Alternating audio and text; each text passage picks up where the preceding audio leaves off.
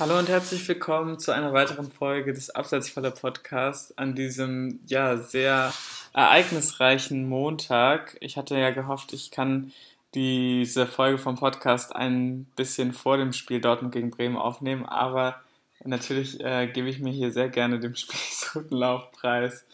Ähm, und wir werden natürlich auch über die ja stündlich einflatternden Neuigkeiten über ähm, die Super League und die Champions League Reform sprechen, sowie über den 29. Bundesligaspieltag. Aber erstmal möchte ich jetzt das Wort richten an meine wie immer geschätzte und gern gesehene Co-Moderatorin Harry Fröhlich. Wie geht's?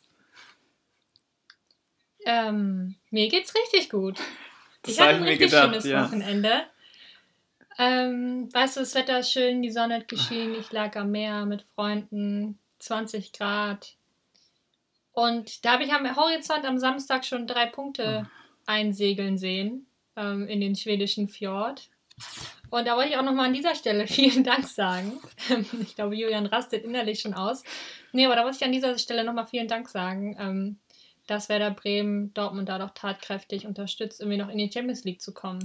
Also vielleicht richtest du das aus. Dankeschön. So, dann haben wir ja alles zu diesem Spiel gesagt und können weitermachen. Nee, nee, nee, nee, nee, nee, nee, nee. nee. Dieses Spiel wird jetzt mal richtig auseinandergenommen. Da gab es doch ganz viel, worüber wir reden können. Wir können es gerne besprechen. Also Dortmund hat tatsächlich die Ausrutscher der Konkurrenz im Kampf um die wieso, Champions League. Entschuldigung, Entschuldigung, wieso tatsächlich? Also äh, das war vorher eingeplant. Okay, darf ich jetzt weiter anmoderieren?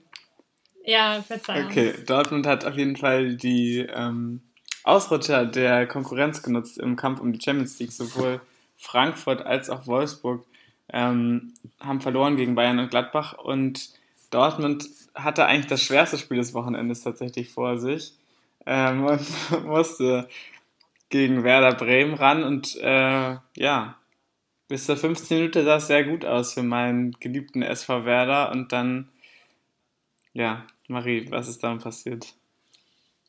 Es hat mich ein bisschen erinnert ähm, an Dortmund gegen Manchester City. Also eine Viertelstunde hat Werder gut Fußball gespielt und ähm, nee, um aber mal, also um ehrlich zu sein, äh, ich hatte ein bisschen Angst, weil Werder gut gekontert hat ähm, durch Rashica und der hat natürlich dann auch ist dann doch ein bisschen schneller als Hummels.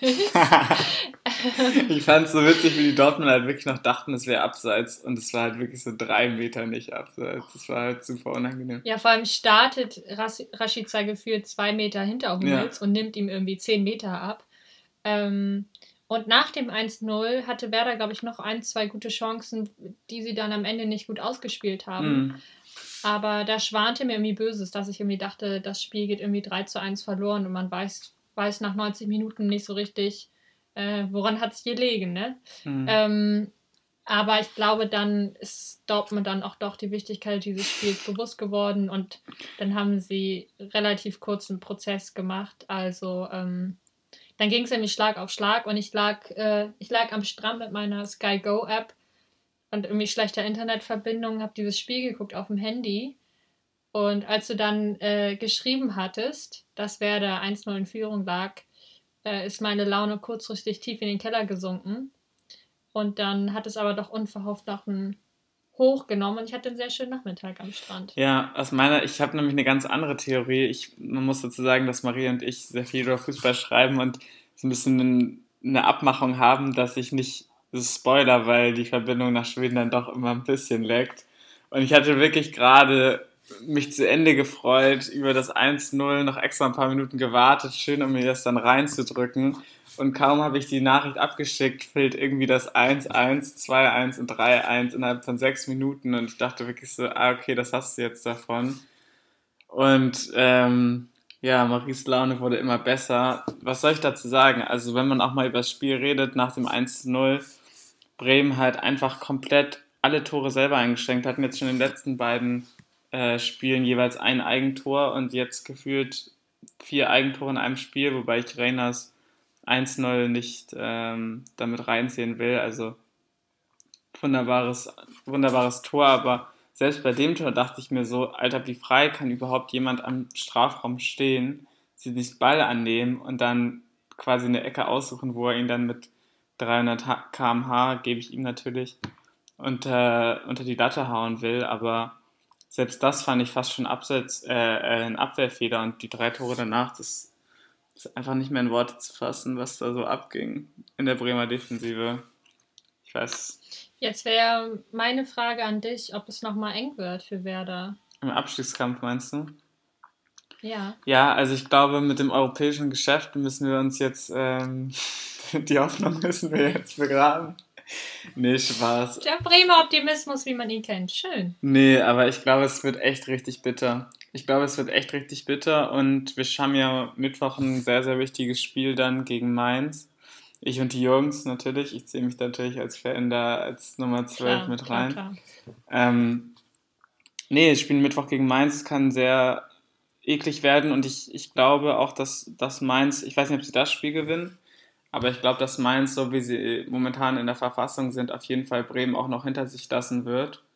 Und dann kommt es echt auch ein bisschen darauf an, wie, wie äh, Bielefeld und Hertha und Köln sich verhalten. Also, dass Werder auf dem Relegationsplatz landet, das halte ich schon für sehr realistisch tatsächlich, weil ähm, sie haben jetzt fünf Spiele in Folge verloren. Dazu muss man sagen, da, da waren halt auch Leipzig, Dortmund, ähm, Wolfsburg und Bayern dabei. Dazu noch eine Niederlage gegen Stuttgart. Das sind jetzt alles Spiele, wo ich sagen würde, auf die Saison gesehen kann man die gewinnen, aber halt nicht, äh, kann man die verlieren, aber nicht alle hintereinander. Und ähm, ich habe schon das Gefühl, dass Mainz sich jetzt so ein bisschen, ja, schon so, keine Ahnung, die Lippen leckt und denkt, ja, Werder, die hauen wir am Mittwoch aber mal sowas von weg. Mit dem Selbstvertrauen, was sie haben. Und selbst Bielefeld macht momentan einen stabileren Eindruck, auch wenn ich das sehr, sehr ungern sage. Also ich habe das Gefühl, die Chancen, dass, dass Dortmund noch in die Champions League kommt, sind genauso hoch wie die Chancen, dass Bremen noch in der Relegation gegen den HSV spielen muss. Also sehr hoch. Ja, leider schon. Was meinst du denn? Da muss man ja auch sagen, ja, man muss natürlich auch sagen, jetzt gerade für das Spiel am Mittwoch, ähm, ich könnte mir schon vorstellen, dass Mainz einen kleinen Vorteil hat, weil sie ja jetzt mhm. nicht gespielt haben. Das Spiel gegen Hertha wurde ja abgesagt und dementsprechend ähm, konnten sie sich äh, ja mehr als nur eine Woche auf dieses Spiel vorbereiten, im Gegensatz zu Werder. Äh, es wird auf jeden Fall eng, aber ich sag mal so, wenn Werder das Spiel gewinnt, dann sind sie auf jeden Fall raus. Also dann haben sie es, glaube ich, auf jeden Fall geschafft. Ähm, aber ich, ich würde sagen, es hängt ein bisschen von diesem Spiel ab. Ich finde schon, dass man mit einberechnen muss, was du eben schon meintest, dass Werder diese Spiele gegen Bayern und Dortmund und Leipzig und Co. verloren hat und nicht gegen äh, Augsburg und Schalke und Köln. Hm. Ähm, ich kann mich gar nicht mehr genau daran erinnern, wen ich als Abstiegskandidaten festgenagelt hatte. Ich meine, es war auf jeden Fall Schalke. Und ich glaube, ich habe Köln gesagt. Ähm, ich glaube, momentan spiegelt die Tabelle meine Einschätzung relativ gut wider. Und ich glaube, dass sich daran ähm, insofern nur noch was ändern wird, dass Hertha ähm, auf Platz 15 landet und Bielefeld äh, auf, der, auf dem Relegationsplatz landet. Das ist so meine Prognose momentan. Ja, ich, ich würde halt alles, ich will halt alles nehmen natürlich, aber ähm, du weißt, ich bin Dortmund in der Regel halt sehr positiv zugestimmt, wird halt auch so weit gehen, glaube ich, dass es mein zweitliebster Verein ist in der Bundesliga. Aber ähm, was du halt sagst, ähm, klar, Bremen hat jetzt nicht den Anspruch, in, in irgendeiner Art und Weise auf dem Europa League-Platz mehr zu kommen, äh, nach der Entwicklung der letzten zehn Jahre. Aber das Ding ist halt, wenn man fünf Spiele hintereinander verliert und gegen jeden einzelnen Gegner sagt, ja, okay, gegen die kann man halt verlieren, dann bleiben halt auch nicht mehr so viele Vereine übrig, gegen die man dann auch mal gewinnen kann, ist halt das Ding. Und du schaffst es halt, glaube ich, nicht, dich komplett aus dem Abstiegskampf rauszuhalten, indem du halt gegen die drei Teams nur gewinnst, die unter dir stehen. Das, das reicht halt einfach nicht. Da muss halt, wie es halt Mainz es auch vormacht, auch mal so ein Sieg auf jeden Fall gegen, gegen Stuttgart und Mönchengladbach, aber am besten noch gegen Frankfurt und Wolfsburg halt auch her. Sonst äh, reicht es halt einfach auf die, auf die Dauer nicht. Oder du kannst halt wirklich keinen einzigen Ausrutscher gegen irgendeines der Teams da unten gewinnen, äh, leisten. Und ähm, momentan sind wir auch in der Phase der Saison, okay, Dortmund ist jetzt nochmal eine Sonder, Sonderposition, weil sie noch um die Champions League kämpfen. Aber ehrlich gesagt spiele ich momentan, glaube ich, lieber gegen Wolfsburg als gegen eines der Teams da unten, für die es halt um alles geht. Und die werden auch noch ihre Punkte sammeln, jetzt, glaube ich, alle in den nächsten fünf Spielen. Das stimmt, das stimmt, auf jeden Fall. Aber ich glaube, ich, ich bin eigentlich relativ optimistisch. Ich habe das Gefühl, dass man eigentlich in Bremen ja die Situation kennt und weiß, wie man mit, mit diesen Situationen umzugehen hat. Und ich habe das Gefühl, zumindest so in der ähm, öffentlichen Wahrnehmung und wie sie sich nach außen hin verkaufen, ist es doch noch sehr ruhig um den Verein. Ähm, ganz anders, ähm, ganz anders als in der letzten Saison. Insofern bin ich da eigentlich noch sehr entspannt. Denn auch ich muss das Kompliment zurückgeben und muss sagen, dass Werder mir ähm, in den letzten Jahren doch ein bisschen ans Herz gewachsen ist. Deswegen drücke ich natürlich die Daumen.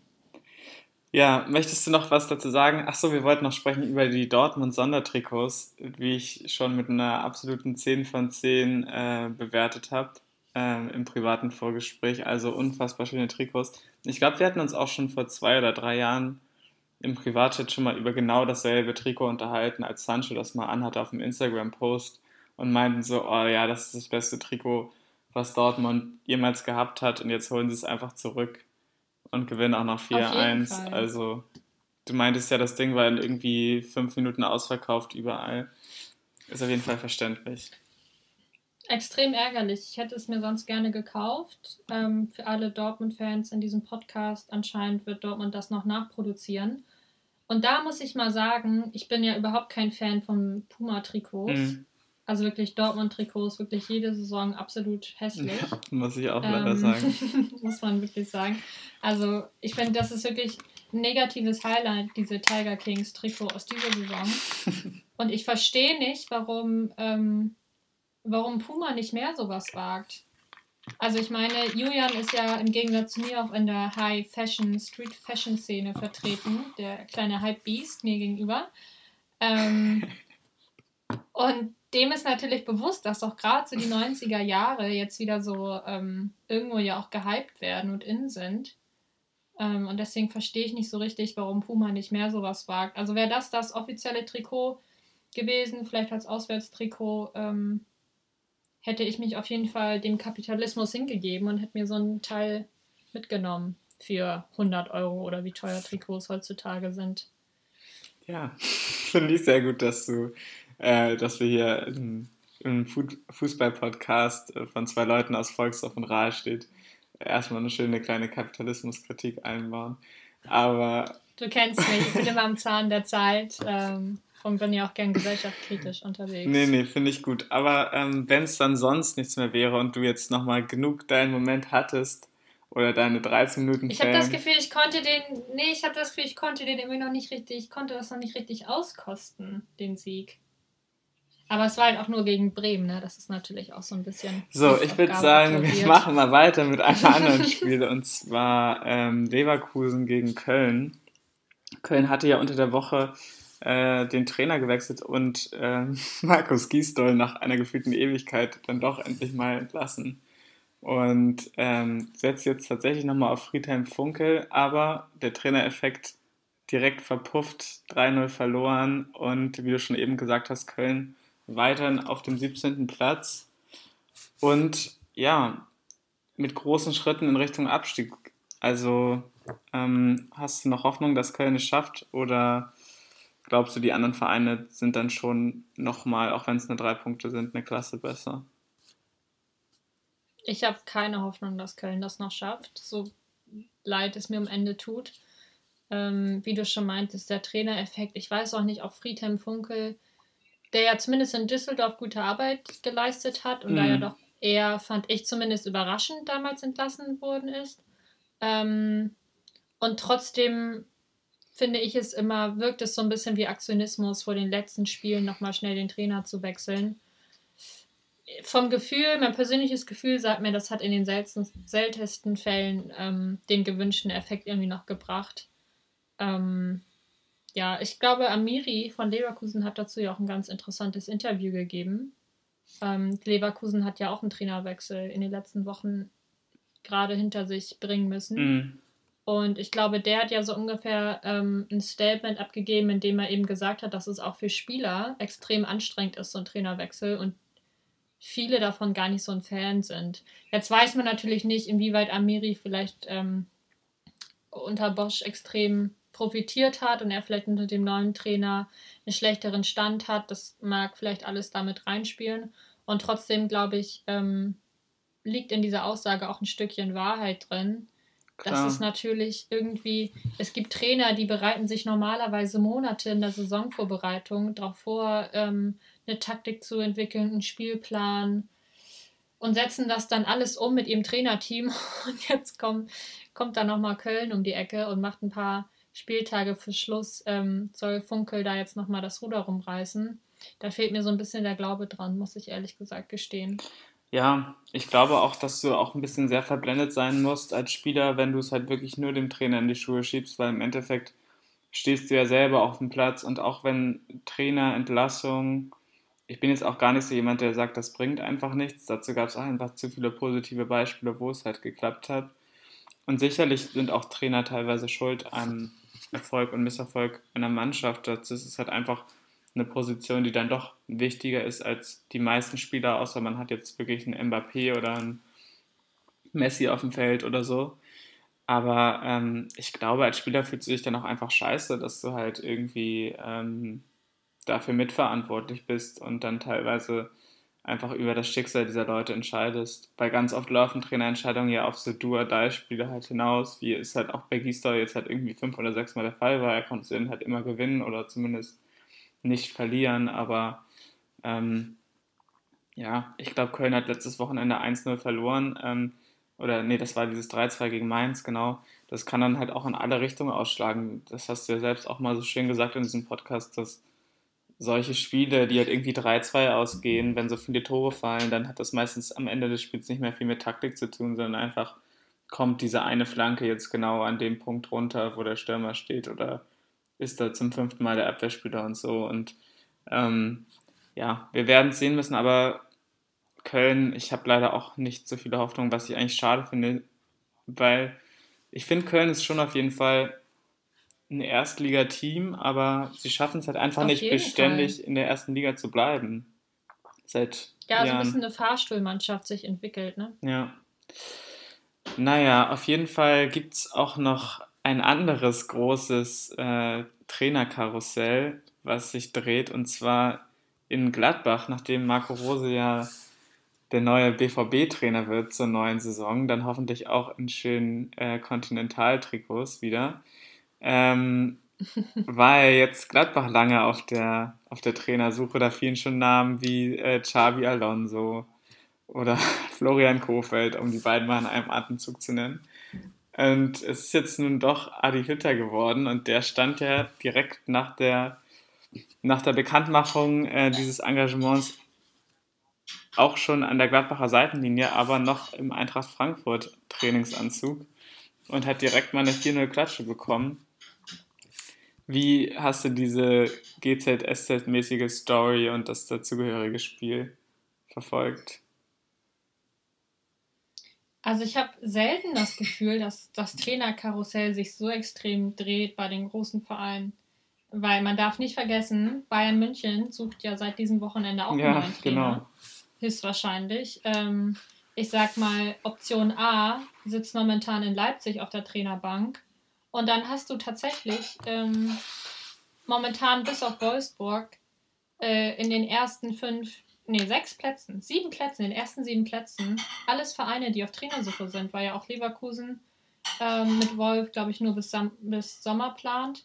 Und auch äh, Glasner bei Wolfsburg hat ja eine ganz äh, komische, nebulöse Aussage ja, genau, zu seiner Zukunft als Wolfsburg-Trainer. Also ich, das gab es, glaube ich, noch nie, dass wirklich alle äh, Vereine aus der Top 7 ähm, irgendwie auf der Suche sind, beziehungsweise äh, sich vom Konkurrenten den Trainer weggeschnappt haben. Das ist extrem spannend. Ähm, zum Spiel kann ich gar nicht so viel sagen. Ich habe ähm, leider nur die Zusammenfassung sehen können. Da hat Gladbach aber, fand ich, wieder einen sehr stabilen Eindruck gemacht. Dazu muss man ja aber auch sagen, ich glaube, dass mindestens zwei Tore nach Standards passiert sind. Ähm, ich Hütter wurde nach dem Spiel gefragt. Natürlich kam die äh, Frage, der hat sich ja quasi aufgedrängt, inwieweit das jetzt mit seinem, äh, mhm. Mit seinem Statement zu tun hat, dass er eben nach der Saison zu Gladbach wechselt, obwohl er ja vorher bereits gesagt hatte, dass er fest bei Frankfurt im Sattel ist. Ähm, ja, ich, ich weiß, dass sich so eine Frage immer aufdrängt, aber welcher Trainer dieser Welt würde denn diese Frage mit Ja beantworten? Mhm. Also Frankfurt hat einfach nicht gut gespielt, Gladbach hat gut gespielt und ähm, Gladbach hat eben gewonnen und das fand ich auch sehr verdient, sehr souverän. Ähm, und trotzdem äh, ist es ja auch normal, dass Frankfurt mal ein Spiel verliert. Also die spielen ja eine extrem starke Saison und haben ja auch die letzten Spiele gut gespielt. Äh, ich glaube nicht, dass das besonders viel mit dem Trainerwechsel zu tun hat, ehrlich gesagt. Ja, das, das glaube ich auch, dass da ein bisschen natürlich viel ähm, hineininterpretiert wurde. Die Frage ist halt auch ein bisschen, ähm, inwiefern das auch eine Mannschaft natürlich jetzt äh, demotiviert, weil wir müssen schon nochmal darüber sprechen, finde ich, dass Eintracht Frankfurt gerade nach den letzten Jahren, nachdem es immer wieder mit der Büffelherde und so wertvolle Abgänge gab, die spielen jetzt schon wieder eine, also die beste Saison der Vereinsgeschichte werden höchstwahrscheinlich, ähm, sorry Marie, also momentan ist es noch der Stand der Dinge, wobei nach der Entscheidung weiß ich es auch nicht mal, ob ich es höchstwahrscheinlich nennen würde, in die Champions League kommen und sowohl der Sportdirektor, der wie kein anderer Personalie wahrscheinlich für den Erfolg der Mannschaft stand, als auch der Trainer verlassen die Mannschaft zum Ende des Jahres, also nehmen nicht mal dieses Bonusjahr Champions League mit, obwohl es ja quasi egal, also Frankfurt kann ja, es geht ja nur um diese eine Gruppenphase, also sie können ja auch, glaube ich, Vierter werden und niemand würde es ihnen irgendwie übel nehmen oder so weiter. Aber so ein, keine Ahnung, Real Madrid einfach im Waldstadion, das wäre doch einfach gerade nach den Europa League-Erfahrungen der letzten Jahre und nach Corona in der nächsten Saison einfach ein schönes Ding gewesen was Hitter auch einfach easy hätte mitnehmen können. Aber ich sehe irgendwie nicht so richtig den Grund für diesen Wechsel. Also außer wenn es da irgendwelche monetären Gründe vielleicht gibt. Aber ich wüsste jetzt auch nicht, dass Gladbach und Frankfurt vom Geld her so viel trennen würde tatsächlich. Ich würde schon sagen, dass ähm, Gladbach für mich grundsätzlich schon nochmal über Frankfurt steht. Also ich fand schon, dass man das Gefühl hatte, dass Gladbach in den letzten Jahren ähm, mindestens mal das internationale Ticket und auch die Champions League so halb sicher im Sack hatte. Mhm. Und ähm, er da vielleicht auch, ich weiß es nicht, ich bin, ich bin jetzt nicht mit Adi Hütter befreundet, leider. ähm, Freundschaftsanfrage ist hiermit rausgesendet. Ähm, dass ihm vielleicht klar wurde, okay, der Sportvorstand äh, geht, Bobic auf und ähm, dass er vielleicht ein bisschen seine Fälle davon schwimmen sah, insofern, dass er irgendwie diese Mannschaft aufzubauen und zu planen, ähm, da irgendwie nicht mehr richtig die Chance sah und vielleicht dann dachte er, er kann in Gladbach nochmal wie so einen Neuanfang starten mit einer in einem sehr ruhigen, stabilen Verein, das muss man ja schon sagen. Also Gladbach in den letzten Jahren ja wirklich ähm, extrem gut geführt und eine extrem gute Transferpolitik. Mats Eberl ähm, bestimmt einer der besten Einkäufer dieser Liga und mhm. deswegen kann ich schon verstehen, dass er dann sagt, dass er dann nach Gladbach geht. Vielleicht kennt Hütter ja auch schon den Nachfolger äh, von Bobic oder er weiß, dass irgendwie André Silva ähm, per Ausstiegsklausel zu Borussia Dortmund wechselt für 30 Millionen. ähm, man weiß ja nicht, was irgendwie hinter verschlossenen ja. Türen da eigentlich alles schon fest abgemacht wurde. Ja, aber ich frage mich halt einfach vielleicht auch, ähm, wie sie, wie schon am Anfang gesagt, wie sich die Spieler jetzt fühlen müssen, weil Frankfurt hat, glaube ich, noch ein ziemlich einfaches Restprogramm. Ähm, vor allem im Vergleich zu Dortmund, die ja sowohl noch gegen Leipzig, Wolfsburg und Leverkusen spielen müssen, jetzt in den letzten fünf Spielen. Aber ähm, wir haben es halt am Anfang gesagt, Dortmund ist die Saison einfach eine Wundertüte, aber momentan ist die Stimmung mal wieder gut, glaube ich, obwohl die ja in der Champions League ausgeschieden sind. Waren das ja super tolle Spiele auch einfach und du, ich habe dir ja auch geschrieben nach der Champions League, und dann meintest du ja, das ist einfach das Höchste, was mit dieser Mannschaft einfach erreichbar ist, halt irgendwie ein guter Fight gegen Man City über 180 Minuten. Aber also irgendwie, vielleicht haben sie auch gedacht, sie sind jetzt zu sicher schon für die Champions League qualifiziert, aber I don't know, ich mache mir da ehrlich noch Gedanken, ob sie nicht tatsächlich sogar noch auf diesen ähm, Conference League Platz abrutschen könnten. Ähm, das glaube ich nicht mehr. Also ich habe schon das Gefühl, dass ähm, sie sich nicht mehr von Leverkusen einholen lassen. Aber ich befürchte auch, dass die Champions League ähm, dass die außer Reichweite ist momentan.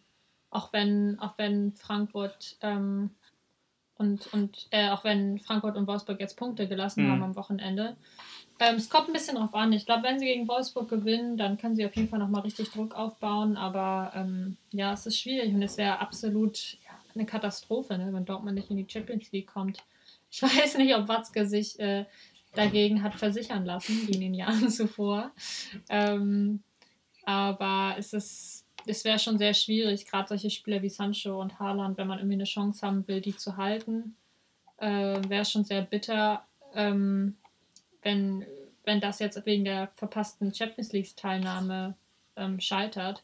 Und man muss sagen, das finde ich eben auch, ähm, dass Dortmund, fand ich zumindest, bin ich natürlich vielleicht auch ein bisschen biased, aber dass Dortmund eine wirklich gute Champions League-Saison gespielt yeah. hat. Also ich meine, sie sind bis ins Viertelfinale gekommen. Mega und sind an Manchester City gescheitert, die, wenn mich nicht alles täuscht, gute Chancen haben, ähm, das Finale auch zu gewinnen, meiner Meinung nach. Mhm. Ähm, und das darf man nicht vergessen, nach drei Vierteln von, diesen, von diesem Finale war Dortmund weiter. Und ähm, das fand ich doch schon dann extrem beeindruckend und zeigt eigentlich, dass Dortmund ja in die Champions League gehört mit dieser Mannschaft. Aber ja, es bleibt abzuwarten. Also ich verliere meinen Optimismus nicht, aber es wird doch schon sehr schwierig, glaube ich. Ich glaube, über angeborenes Anrecht für Champions League Startplätze reden wir erst äh, in der zweiten Hälfte dieses, dieses Podcasts. Gute, gute Überleitung, Schmelmer. Wow. Na, na, klar, na klar. Ähm, ja, aber ähm, ganz kurz bevor, auch wenn ich diese, diesen Elfmeter eigentlich gerne verwandeln würde, würde ich noch einmal vielleicht ein letztes Wort, ohne jetzt groß über den Bayern-Sieg zu sprechen, über Hansi Flick äh, verlieren wollen. Ja. Ähm, der ja jetzt einfach in der Sportschau gesagt hat, er hört auf. Du hast es mir live geschrieben vor allen anderen Medien. Ich habe es ja halt wirklich nicht geglaubt.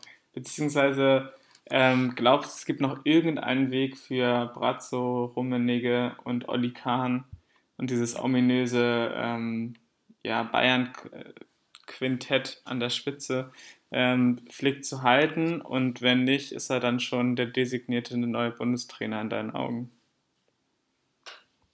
Ich muss erstmal sagen, ich hatte ähm, Sky offen und war mir extrem geschockt, weil ich glaube, ähm, dieses, das Post-Match-Interview war eigentlich schon vorbei und auf einmal steht Flick da wieder vorm Fernseher. Ähm, und auch, ich weiß gerade nicht mehr, wie der Moderator hieß, ähm, schien aber auch recht überrascht, dass Flick da irgendwie noch was zu sagen hat. Und es war wirklich so ein bisschen so, ich stelle mich jetzt vor die Klasse und äh, habe hier eine Ansage zu mhm. machen. Ähm, und konnte auch meinen Ohren kaum glauben. Danach haben die Medien das ja so dargestellt, als sei das ja schon beschlossene Sache gewesen, als äh, sei eigentlich niemand mehr überrascht von dieser Entscheidung. Ich persönlich habe das schon überrascht, weil ich glaube, es wenige Vereine gibt, mit denen man höhere Chancen hat, sportlich Titel zu gewinnen als den FC Bayern. Das muss man schon so sagen. Mhm. Ähm, und um auf deine Frage zurückzukommen, ob es noch eine Chance gibt für Brazzo und Co., ich glaube ehrlich gesagt nicht. Ich habe schon das Gefühl, dass, ähm, dass es Flick zum DFB ziehen wird. Alles andere kann ich mir irgendwie nicht vorstellen.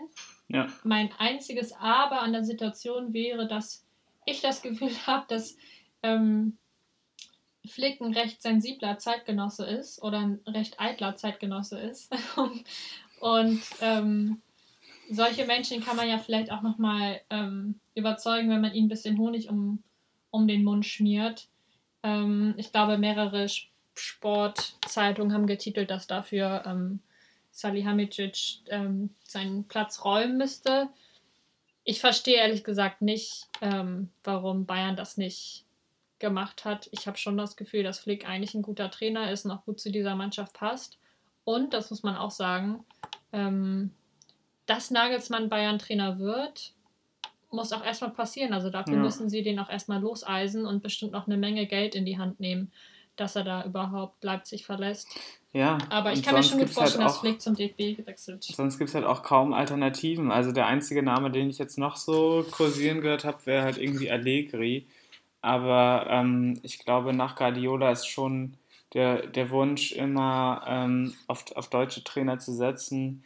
Ähm, ja, irgendwie da und genauso wie dieser Mbappé Realtransfer, der sicherlich irgendwann passieren wird, werde ich auch Julian Nagelsmann irgendwann in seiner noch sehr langen Trainerkarriere auch noch beim FC Bayern sehen. aber ich glaube, ähm, das war jetzt nicht so die gewünschte, der gewünschte Zeitpunkt ähm, für alle, die es mit dem FC Bayern halten, außer Hansi Flick. Ich muss aber auch sagen, dass ähm, ich bei diesem Brazzo-Streit überhaupt auch nicht weiß, wer da irgendwie recht hat oder wer irgendwas gemacht hat. Ähm, falls es so ist, wie es halt dargestellt wird, dass Salihamidzic halt ein ähm, Problem mit Flick hat und so weiter, dann, ähm, ja, ich glaube, von der ganzen Bayern-Fanbase kommt halt auch nur der Kommentar, dass man sich einmal Bayerns Kader oder auch vor allem Bayerns Auswechselbank jetzt unter der Woche gegen PSG anschauen muss. Trotz zwei, drei Verletzten war da ja wirklich niemand mehr zu gebrauchen, nur Fans gegen die Leute, die da saßen.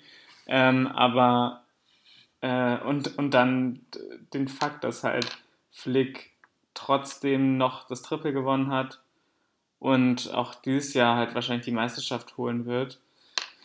Ähm, ja, und, und das, obwohl er halt keinen seiner gewünschten Transfers im Sommer bekommen hat. Also ich glaube, die Sympathien sind da schon klar verteilt in diesem Streit irgendwie. Auf jeden Fall.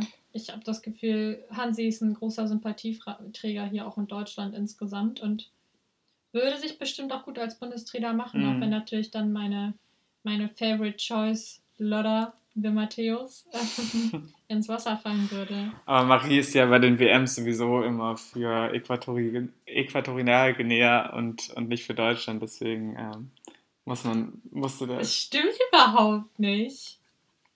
Nee, nee, nee, mein Freund. Okay, hört nochmal in die ich letzten... Muss übrigens sagen, äh, ich muss übrigens sagen, nachdem ich hier in Schweden lebe, ich kann eins sagen, also das Image der deutschen Nationalmannschaft lässt hier in Schweden zu wünschen übrig nach Großfreistoßtor bei der EM. Das, bei der WM. Das fanden die nämlich gar nicht lustig. Sitzt der Stachel noch, sagst du? Der sitzt richtig tief. Okay. Ich muss mich immer entschuldigen für seine Freistoßtechnik.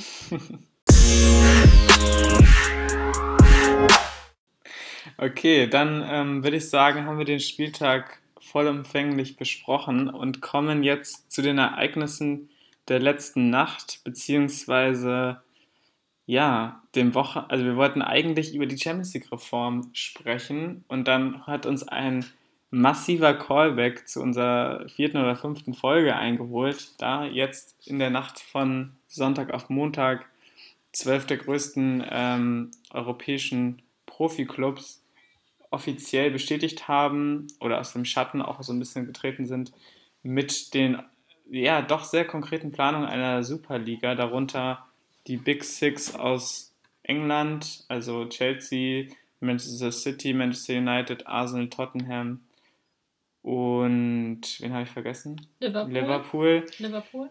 Dann die drei spanischen Top-Teams Atletico Real und Barça sowie die italienischen Vertreter aus Mailand und Juventus Turin. Und genau, es sollen noch drei weitere Gründungsmitglieder folgen, die von dort an in einer europäischen Superliga ein automatisches Startrecht haben, also sich nicht mehr über die Profiligen der einzelnen Nationen qualifizieren müssen. Da fragt man sich jetzt natürlich, da fehlen ja sehr prominent in dieser Aufzählung ähm, PSG, Dortmund und Bayern, die sich aber alle schon gegen äh, einen Beitritt zur Superliga in, im Laufe dieses Vormittags bekannt haben. Und ja, um es jetzt mal sehr populistisch auszudrücken, Marie, ist der Fußball durch diese Entscheidung am heutigen Montag gestorben? Uff. Arbeitest du jetzt beim äh, Sprenger Verlag oder? Ja, es läuft auch so ein kleiner Ticker unten durch jetzt schon in, in Knallrot und mhm. Weiß. Verstehe. Ähm, ja, ist schwierig. Also erstmal hört sich das sehr schlimm an und sehr groß an und ähm, irgendwie mit Drohungen von, von beiden Seiten. Ähm, ja, so ein bisschen wie wenn irgendwie ähm, der große Nachbar über den großen Teich irgendwas wieder ähm, im Nahen Osten ankündigt zu tun und dann der Gegner eben reagiert, man so ein bisschen das Gefühl hat, ist das jetzt nur ein Säbelrasseln, wie der Spiegel das bezeichnet hat, oder drohen uns Fans und Vereinen da wirklich ähm, große Konsequenzen? Schwierig zu sagen, muss man, glaube ich, abwarten, was am Ende passiert. Ähm, klar, wenn das so durchgesetzt werden würde, ähm, dann ja, wäre der Fußball, glaube ich, schon was ganz anderes und ich weiß nicht, weiß nicht, wie man das als Fan irgendwie ähm, noch richtig verfolgen könnte, muss ich ganz ehrlich sagen. Als mhm. ich die mhm. Nachricht gelesen habe, war ich erstmal froh, dass Dortmund äh, nicht zu diesen zwölf Vereinen gehört, zumindest noch nicht offiziell. Ähm, ich weiß ehrlich gesagt nicht, ob Dortmund sich das so ein bisschen vorbehält, da dann vielleicht doch noch auf diesen Zug mit aufzuspringen. Ja. Ähm, es scheint ja ein, ein, großer Geldregen auf diese Vereine zu warten, mhm. wenn sie diese Super League eben durchsetzen. Aus Fansicht kann ich nur sagen, ähm, mich würde das nicht interessieren, weil du ja immer wieder gegen die gleichen Vereine spielst, ja. jahrelang. Das ist doch langweilig, oder nicht? Ja, und ich finde halt diesen Gedanken, der wird sowieso bei solchen Gründungsmitgliedern jetzt wie, wie Arsenal oder Tottenham so ad absorbung geführt. Wenn ihr wirklich so groß seid, dann qualifiziert euch doch über den Liga-Wettbewerb. Ähm, Ey, nichts, ge nichts gegen meine Gunner an dieser Stelle, ja. nee, aber ähm, ich weiß nicht, also es, jetzt haben sich ja auch schon Mesut Özil und Anna Herrera und so und andere wichtige oder große Fußballer langsam schon eingeschaltet und, und dagegen ausgesprochen. Podolski auch? Ähm, genau, Podolski. Es ist, halt, es ist halt einfach diese Magie dieser Wettbewerbe und ähm, ja, keine Ahnung, du bist ja auch mit dem BVB aufgewachsen und ich weiß auch, warum du BVB-Fan geworden bist, aber ähm, das hört sich jetzt immer so blöd an als Werder-Fan. Ja, klar, jetzt waren wir seit zehn Jahren äh, nicht mehr da drin und so weiter. Ist ja auch alles cool, witzig. Aber ich bin halt wirklich Fan geworden, auch einer Mannschaft, wenn ich das ganz persönlich kurz teilen darf, die halt aus, einem super, aus einer super kleinen Stadt halt in Deutschland kommt und die halt irgendwie so eine traditionelle Fußballstadt ist. Und wir waren halt irgendwie so fünf, sechs Jahre in Folge in der Champions League dann nach 2004, aber jedes Jahr aufs Neue war es eigentlich eine Überraschung so. Und ähm, solche Teams wie, wie Gladbach oder wie, wie Frankfurt, man sieht halt einfach, was das für die bedeutet. Und ähm, ich kann das schon nachvollziehen, deine Gedanken auch so, ja, Dortmund muss in der Champions League eigentlich spielen, Dortmund ist eine Bereicherung für die Champions League. Klar, aber ähm, ich habe das Gefühl, allein dieses Jahr, wir müssen dahin oder wir gehören dahin, ist schon eigentlich eine ganz andere Euphorie als dieses, ähm, wir haben es jetzt uns über ein Jahr verdient, da mal spielen zu dürfen. Wie das halt zum Beispiel auch letztes Jahr Gladbach-Fans halt ausgedrückt haben, so, ja, what the fuck, wir spielen einfach in einem Pflichtspiel gegen Real Madrid.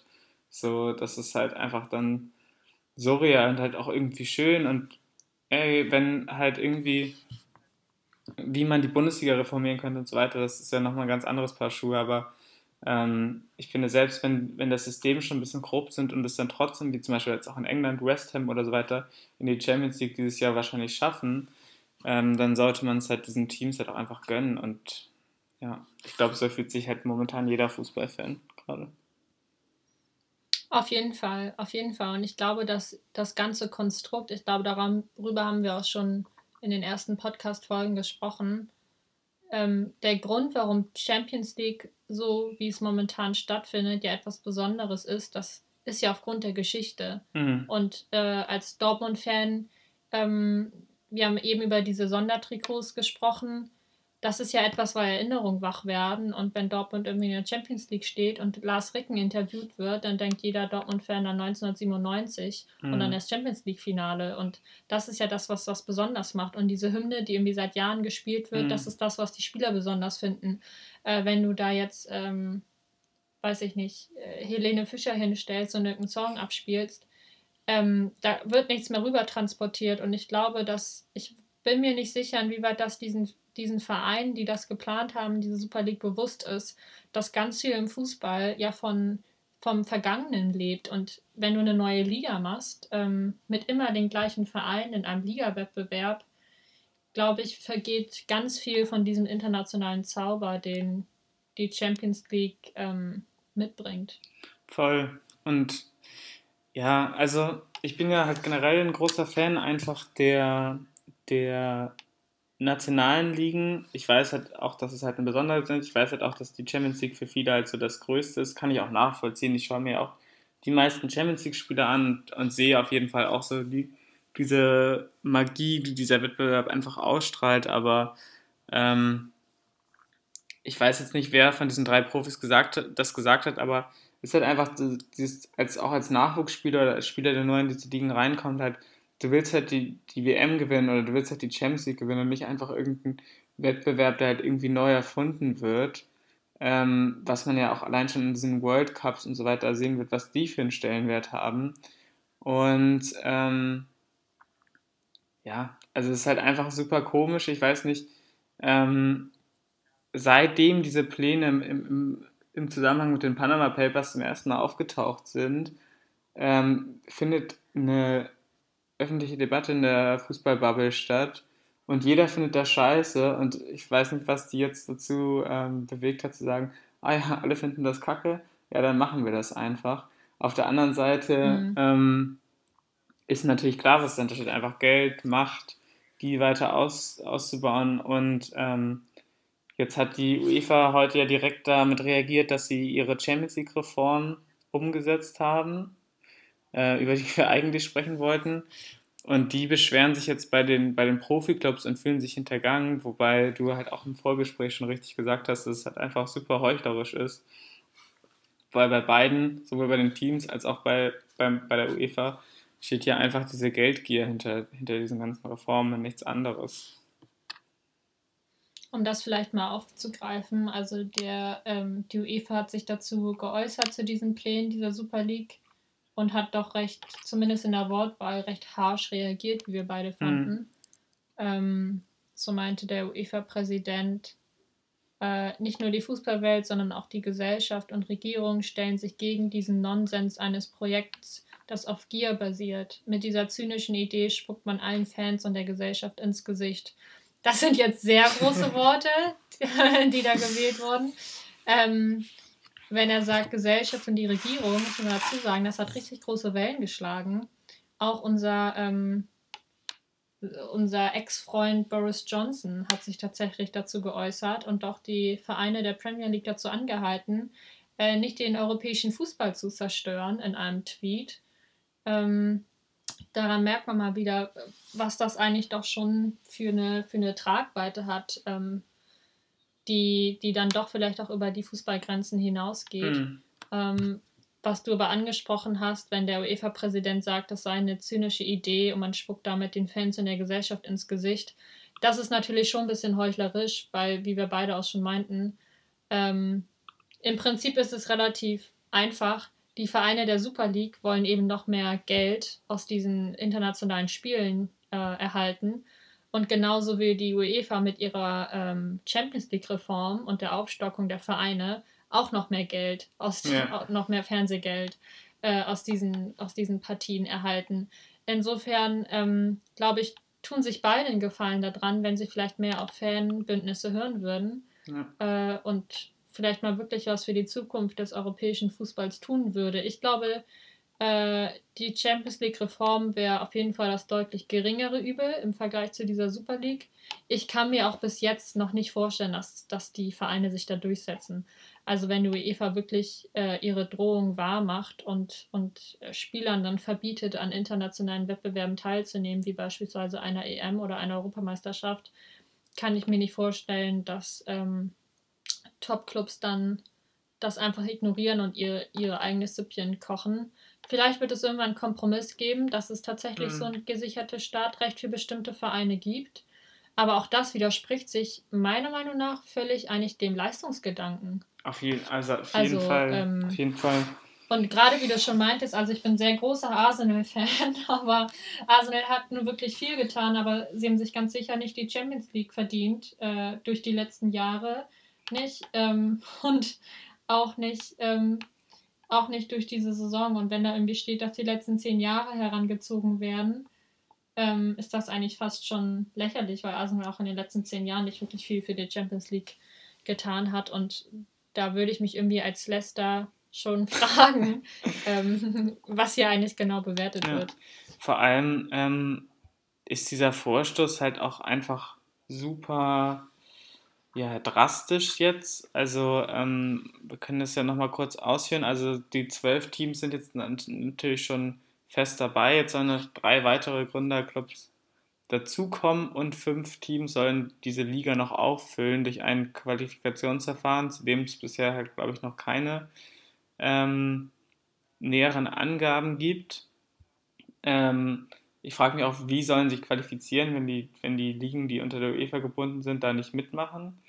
Ähm, aber ja, weiß ich nicht. Und ähm, dann soll in einem WM-mäßigen Turnierverfahren das Ganze dann ausgespielt werden nach einer Gruppenphase mit zwei Gruppen A, zehn Teams.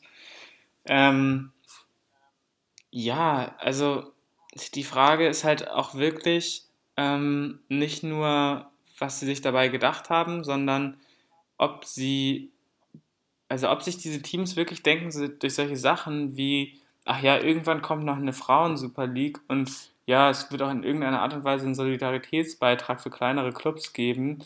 Ähm, das ist doch so heuchlerisch und das erkennt doch jeder Mensch einfach. Das ist halt einfach so, ja, was kann man noch machen, um es irgendwie gut zu verkaufen? Ja, machen wir noch die beiden Sachen. Die wissen doch auch ganz genau, dass wenn halt Real Madrid gegen Barcelona spielt, zur selben Zeit wie Werder gegen Mainz, da schaut sich keine Arsch Werder gegen Mainz an. So, dann brauche ich auch keine. Bis auf Julian Schmelmer. Bis auf mich, aber dann brauche ich auch keine ähm, 1000 Euro Solidaritätsbeitrag noch obendrauf. Ja, volle Zustimmung, auf jeden Fall. Also, ich kann mir nicht vorstellen, dass es am Ende wirklich Realität wird. Also, vielleicht bin ich doch zu naiv und verschließe da mir die Augen für etwas, was ich einfach nicht wahrhaben will. Ähm, ich glaube aber, dass, dass die Vereine, ähm, dass es schon ein extremes Druckmittel ist, was sie da gewählt haben. Und ich kann mir schon vorstellen, dass sie da nochmal mit der UEFA in Gespräch gehen und sich dann auch irgendwas einigen was am Ende dann auch nur ein fauler Kompromiss wäre. Ich glaube, da muss man sich, das, dessen muss man sich schon bewusst sein.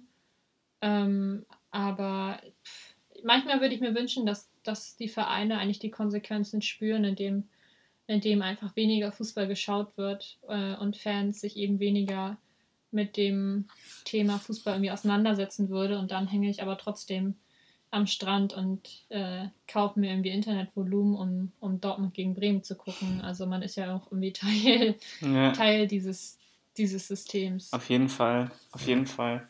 Ich, ähm, ich würde der, was du auch richtig vorhin gesagt hast, ich würde halt auch dem, ja, diesen Hypocrite-Gedanken der UEFA auch unterschreiben. Aber ich muss schon sagen, vor allem dieses Zitat, spucken den Fans damit ins Gesicht, solche Aussagen wie äh, von Florentino Perez, der ja Realpräsident ist und auch der Anführer der Super League, ähm, mit dieser Planung ähm, entsprechen wir den Wünschen der vier Milliarden Fußballfans auf dieser Welt. Ähm, das ist halt einfach Nein. gelogen. Also, ähm, ja, ich, ich habe es ja schon mal sehr, sehr pessimistisch ausgedrückt in, in einer vorherigen Folge, dass dieses Produkt Fußball jetzt einfach so auf dem globalen Markt ausgemolken wird, bis es halt wirklich niemanden mehr interessiert. Mit diesem Sinnbild WM in Katar, aber ich hätte nicht gedacht, dass es halt so schnell kommt. Ich kann, ich kann auch nur hoffen, dass sich diese, diese Planung, wie du richtig gesagt hast, nicht verwirklichen werden, dass irgendwie ein Kompromiss gefunden wird. Aber ich glaube, das große Ganze ist fast auf einem unaufhaltbaren Weg halt ähm, ja, so ein bisschen krachen ja, gegen die Wand zu fahren. Man hat so ein bisschen das Gefühl, um jetzt auch mal große Wörter in den Mund zu nehmen, man hat so ein bisschen das Gefühl, wir sind quasi wie so Zeitzeugen ja. und erfahren gerade so am eigenen Leib, wie, wie der größte Sport dieses Globus so ein bisschen pervertiert wird ins Perverse mhm. und man quasi ähm, es immer noch weiter, ähm, weiter hochskaliert wird, bis eben dieses System zusammenbricht. Ähm, ja, vielleicht können sich das ja auch andere politische Akteure angucken und sich daran ein Beispiel nehmen. Hashtag Kapitalismuskritik. Ähm, aber es ist schon sehr, es ist schon sehr komisch, auch wie, wie Vereine irgendwie damit umgehen, weil, wie du schon meintest, ähm, ich glaube, die Fans sprechen da eine sehr deutliche Sprache habe ich zumindest das Gefühl. Und ähm, auch von Bayern und Dortmund hat man schon ein bisschen das Gefühl, sie haben sich jetzt zwar dazu geäußert und sich dagegen ausgesprochen, mhm. Aber ich traue denen ehrlich gesagt auch nur so halb. Also ich habe ein bisschen die Befürchtung, dass, dass Dortmund da vielleicht am Ende vielleicht doch noch mit auf den Zug ausspringen die wird. Die Frage ist halt, Zumindest, inwiefern ich, haben sie nachhaltig eine Wahl, halt außer das zu machen? Wenn du, wenn du so Dortmund bist und jetzt den Anspruch hast, Champions League zu spielen und ähm, ja, die Champions League dann ja eigentlich quasi so wäre, wenn, wie eine Europa League, wenn beide, ähm, wenn beide Wettbewerbe parallel stattfinden würden. Äh, inwiefern ist es überhaupt ein nachhaltiges Wirtschaftsmodell für Dortmund dann immer nur noch in der Champions League aus Prinzip zu spielen oder nicht dann doch irgendwie in der Superliga? So. Auf jeden Fall, das stimmt, aber es gibt ja ähm, neben dem Geldregen ja auch Fans und Norms and Values. Ähm, ich weiß nicht, wie stark die noch sind bei den Vereinen. Ich habe immer noch die Hoffnung, dass die bei Dortmund vielleicht ein bisschen stärker ausgeprägt sind als bei anderen Vereinen. Wenn ich mir aber Watzkes Statement so ganz genau durchlese, habe ich nicht das Gefühl, dass er da irgendwie an Werte und Normen appelliert im europäischen Fußball. Es wirkt so ein bisschen ähm, wie so eine äh, Aussage eines Spielers, äh, wo man irgendwie hofft, dass der nicht zu Bayern wechselt. So ein bisschen wie Stand heute äh, ja, genau. folge ich dem Beschluss das und in zwei Wochen ähm, kommt am Ende doch ein anderes Endergebnis heraus. Also ich glaube, wir müssen abwarten. Es ist auf jeden Fall, ich würde sagen, ähm, kein guter Tag für den, für den europäischen Fußball. Ich glaube, das können wir festhalten. Ich glaube, ähm, dabei können wir es auch belassen. Äh, ich glaube, wir haben uns alles, äh, unsere ganzen Gedanken und Zweifel dazu gesagt. Wir werden es auf jeden Fall weiter verfolgen. Ich denke, auch nach diesem, nach diesem turbulenten Montag ähm, wird es die Schlagzeilen bestimmen in den nächsten Wochen und Monaten, auch über das Ende dieser Saison hinaus und wahrscheinlich auch über die Europameisterschaft, ähm, wo ja auch immer noch nicht klar ist, ob die jetzt stattfinden soll in zwei Monaten und wenn ja, wo. Ähm, yes, aber wir, wir bleiben auf jeden Fall immer am Ball. Unter der Woche ist ja auch noch Bundesliga, unter anderem mit Dortmund gegen Union Berlin. Ähm, und besagten Abstiegsknaller zwischen Werder und Mainz. Also ähm, ich würde sagen, ich und Marie drücken unseren gegenseitigen Vereinen nach diesem Wochenende auch wieder die Daumen. Nachdem ich mich beruhigt habe. Ähm, und das Salz. Hat ja auch lang genug gedauert ja, jetzt. Nachdem ne? das Salz ein bisschen abgebaut wurde in meinem Körper.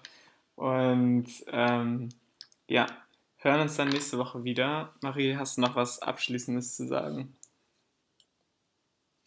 Ähm, geht raus, genießt das Wetter. Ich habe gehört, in Hamburg scheint die Sonne.